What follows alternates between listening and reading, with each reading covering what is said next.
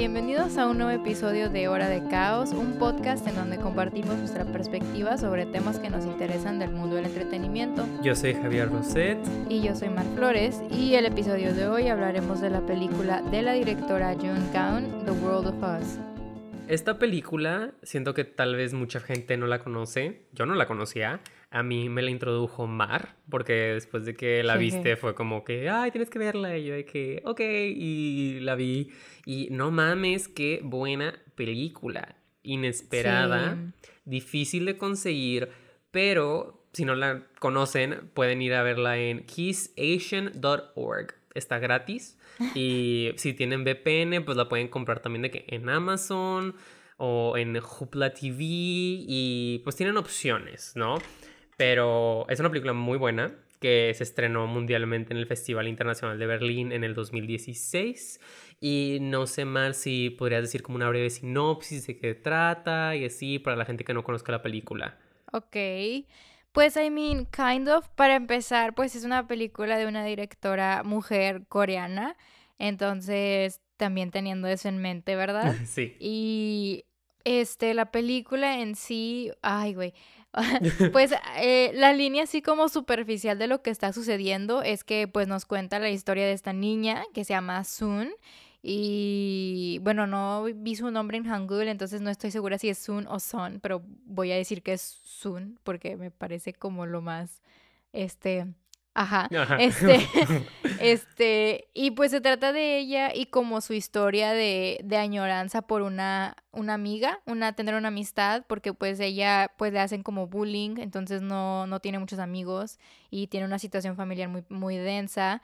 Este, y pues sí, es básicamente ella buscando una amiga y llega una chica nueva que se llama Gia y básicamente se hacen amigas durante como el verano y así pero después suceden ciertas cosas que ponen a prueba su amistad y es una película, la verdad es que es muy, es muy bonita, pero al mismo tiempo es muy desgarradora. O sea, yo cuando la estaba viendo de verdad, yo me puse a llorar porque me puse muy, muy empática por los personajes y me ponía mucho en los zapatos de este personaje de Sun y, y, o sea, era como, te ves proyectado hasta cierta manera en ella, ¿no? De que acordándote de ciertas amistades o así que llegabas a tener este, es una película. Y la directora dijo en una entrevista, creo que ella no, o sea, que su propósito no era contar como una historia del bullying, o sea, eso es lo de menos, sino más bien como demostrar como las complejidades que hay entre los amigos cuando eres un mm. niño o una niña.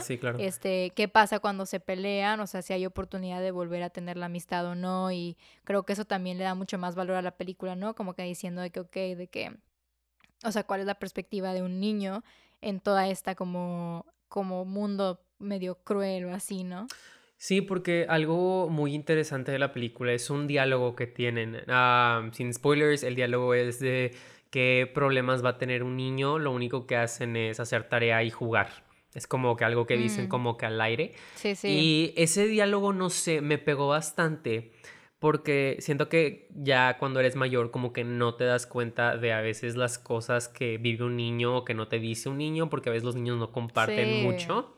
Y en este caso, el personaje de Son, que es la protagonista, pues sí es muy introvertida, no dice mucho lo que piensa, es muy tímida, así que es un personaje que tal vez está como en el borde de ser un personaje pasivo, pero aún así la película encuentra muchas maneras muy inteligentes de hacerla muy activa en la trama y que si hace cosas para intentar acercarse a gente o hacer ah, ser mejor en la escuela, como que si es un personaje muy dinámico y también te pone muy en perspectiva de todas las cosas que pueden vivir los niños y no nos damos cuenta. Tipo, a esa edad, no sé tú, pero yo me acuerdo de que, que sentías todo lo que te pasaba como el fin del mundo. Y me gustó que en estas dos niñas te, pintan como lo mismo, pero de una manera como muy cruda, pero aún así como bonita. Como que visualmente, ajá, como que está bonita la película. Está muy soft la película. Pues al final del día, pues la película se llama The World of Us, o sea, el mundo de nosotras. Entonces, como que, pues obviamente es como esta idea de, ok, de que en mi perspectiva como niño, este es mi mundo y eso es mi universo y eso es lo que me, me está pasando, ¿no? Sí. Y también creo que algo muy destacable es también como que el uso de los close-ups. O sea, hay bastantitos. Y creo que la directora también había mencionado que pues a ella le gustaba mucho usarlos porque puede como que explorar este como el dramatic como effect que tienen, sobre todo pues cuando vemos las expresiones de los actores y creo que eso es otro punto muy interesante y muy favorable a la película que es como que el delivery de los actores está increíble. Las niñas. O sea, para empezar, ajá, para empezar, o sea, uno de los personajes, o sea, el personaje de la mamá, lo hace la, esta, la actriz que precisamente sale en Parasite. Entonces yo cuando vi de que a la actriz, o sea, yo dije que esta película va a estar buena. oh God. Porque dije que, ajá, de que she's a good actor. Entonces, pues, y no solo eso, o sea, uno pensaría como que, ok, de que cuando estás trabajando, de que un niño con, con un talento de que actoral más grande, o sea, usualmente a veces lo suele como opacar de alguna manera u otra, pero no, o sea, los personajes de las niñas hacen una actuación muy, muy buena, que, o Súper sea, sí. se, ajá, o sea, es su película, güey. O sea, la señora mamá de Parasite sale y hace una buena actuación, claro que sí. Pero, pero es la película de las niñas y eso es lo, como que lo bonito de que la directora supo manejar bien como que al talento de que infantil para que viéramos de que todo lo dramático lo viéramos en ellas y no como que en, en, el contexto, ¿no? Que a veces eso suele pasar mucho de que, pues cuando diriges con niños o así, que el cargo emocional o el peso emocional se lo das como que a la situación o al adulto Sí, o ajá. así, porque pues a veces el niño no puede darte como que ese de que punto muy específico, ¿no? Y creo que aquí pues al contrario, de que las niñas cargaron la película, de que todas, todas, todas. Definitivamente, porque la película es del punto de vista de Son, que eh, pues no tiene amigos y así, pues como ve ella el mundo. Y lo padre es que como que siempre sabes lo que está pensando, como que en todo momento sabes todo lo que le está pasando en su cabeza y por qué dice las cosas que dice o por qué no dice las cosas que, que piensa o parece estar pensando. Y eso se me hizo muy, muy padre. Y la trama como que se desarrolla de tal manera donde empiezas a descubrir más cosas de otros personajes que siento que fácilmente podríamos haber tenido una perspectiva muy superficial de ciertos personajes antagónicos en la historia, pero Sí. los, de- los empezamos a desarrollar junto con Son, así que ves como otras capas y empiezas a entender a todos, en especial los personajes que al principio dices de que ah, son unos culeros, de sí, no me importan, pero los desarrollan de tal manera que empatizas o mínimo entiendes por qué hacen lo que hacen, aunque no estemos de acuerdo con que lo hacen. Am, está padre que la- igual como, como niños sus perspectivas cambian y al final del día, pues digamos, son más que nada, es una niña Sí. muy buena. Tipo, yo Ay, dije, sí. güey, de Pobrecita. que explota, no sé, quieres que exploten los personajes, pero es muy buena Ajá. y dices, güey, yo no podría ser tú. Tipo, wow, no mames, me impactó. No, y de hecho yo sí me relacioné mucho con su personaje porque siento que pues también, o sea, era muy como introvertida y muy como que no, no confrontativa, ¿sacas? Sí. Por eso, y luego tienes de que a Gina, a Gina, ¿cómo se llama? Gia, Gia. y a, y a la otra, a Bora, y son otras niñas mucho más como que, eh, más confrontativas, obviously. Claro. Entonces como que, eso es como que, ah, de que, que no, de que, de que por favor defiéndete o haz algo, sacas, pero pues looking back on it, o sea, yo, por ejemplo, hubo momentos donde yo me sentía como son, sacas. Sí. O sea, de que no me podía como defender o no quería de qué hacerlo, de que create chaos en ese momento, porque pues era como que, güey, pues, o sea, ajá, y, ay, no. ay, ay, no. Me volvió a doler. Trauma desbloqueado. Ay, es que está muy bonita la película, la verdad. O sea, y en términos estilísticos, o sea, tipo la, la, los valores de producción, siento que al final del día se- es muy, o sea, siento que sí hubo como bastante producción porque pues las Claro. locaciones no son, Se nota. no son sencillas en el, en el aspecto de que pues son mucho de que de extras y de multitudes y conseguir como que permisos y así, pero al mismo tiempo si te das cuenta no salen de las mismas. O sea, siempre es de que la casa, la casa de la amiga, la escuelita, este la calle, ¿no? Del mercado. la calle, ajá, la calle del mercado. Entonces como que también eso está padre de que, o sea, no es como que acá la, la historia más de que crazy del universo, o sea, y, y llega a un punto muy como, wow, o sea, te atrapa, Ajá. you know. Sí, tipo, es lo padre del título, que es de que el mundo de nosotras y aunque los espacios son pequeños, en especial en el departamento de Son, como que nunca se Mm. deja de sentir grande el mundo. Y aunque tal vez no vemos de que un chingo de gente, en especial al principio, se sigue sintiendo como un mundo muy real y muy grande. Y eso se me hace muy padre.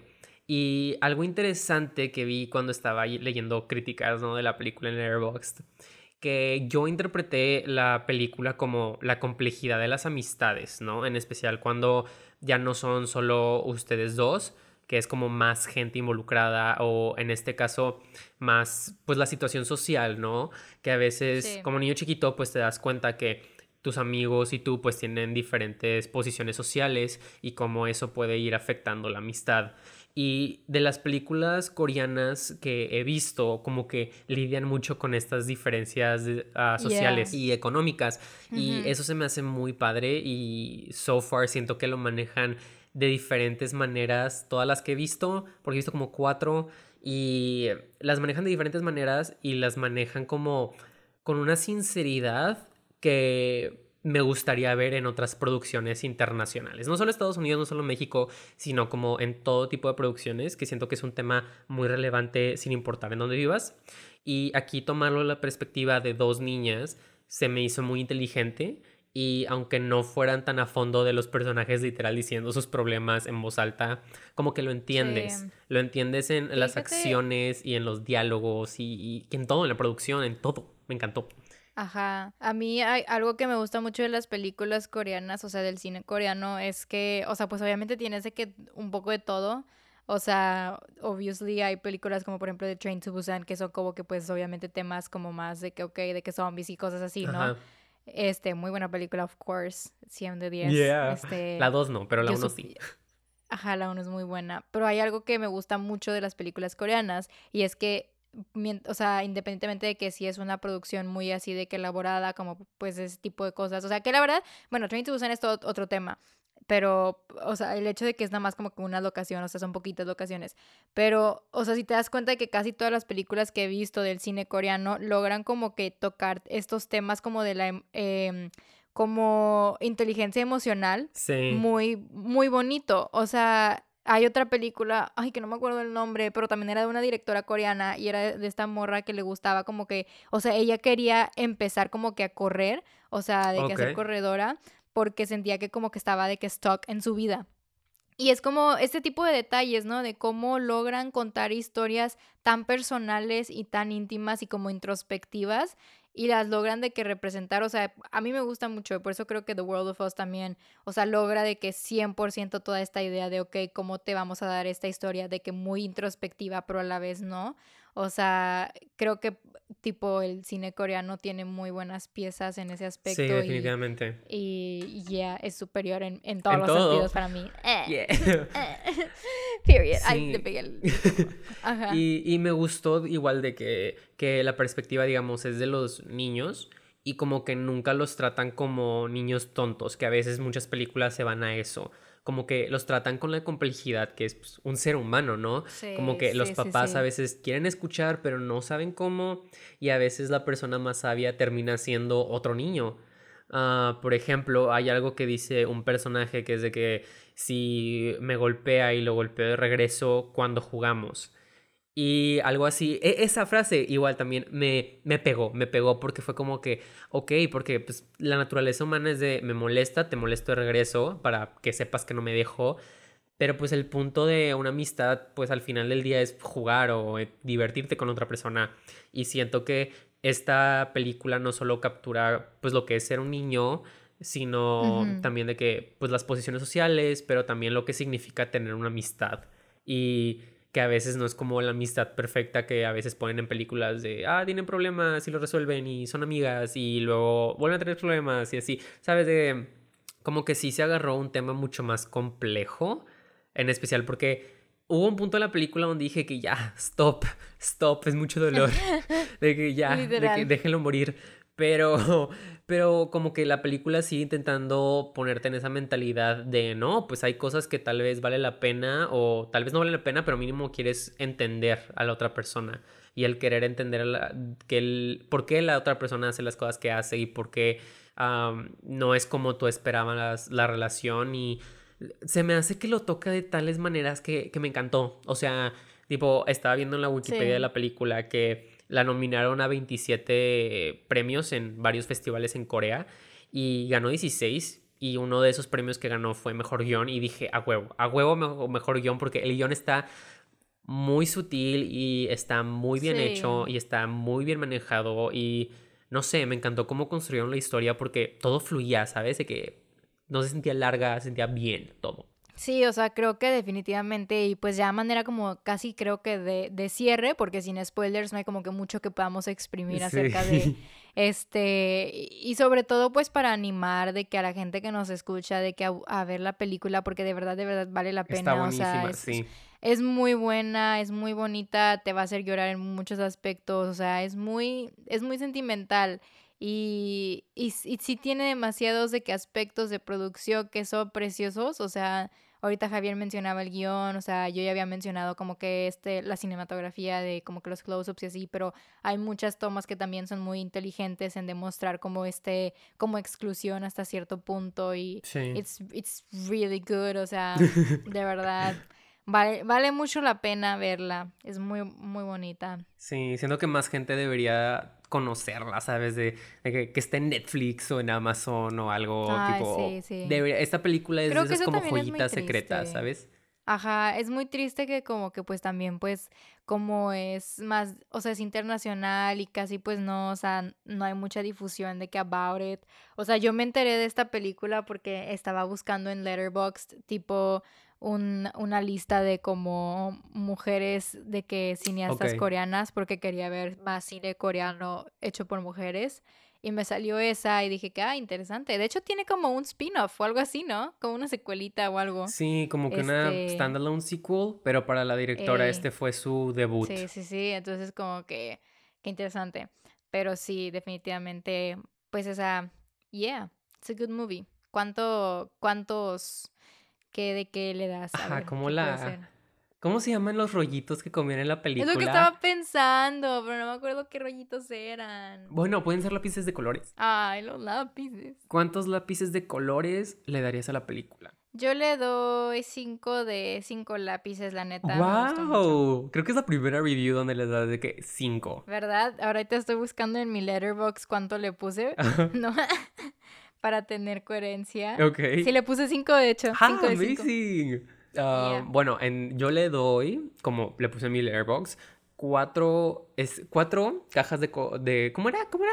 ¿Crayolas? Cajas de colores. Cajas de colores, ¿Colores? ok. Sí, cuatro cajas de colores uh, de cinco. O crayones de colores, lápices de colores, no sé, lo que fuera. Pero sí, cuatro de cinco. Y esta fue su hora de caos. Esperemos les haya gustado el episodio y se suscriban.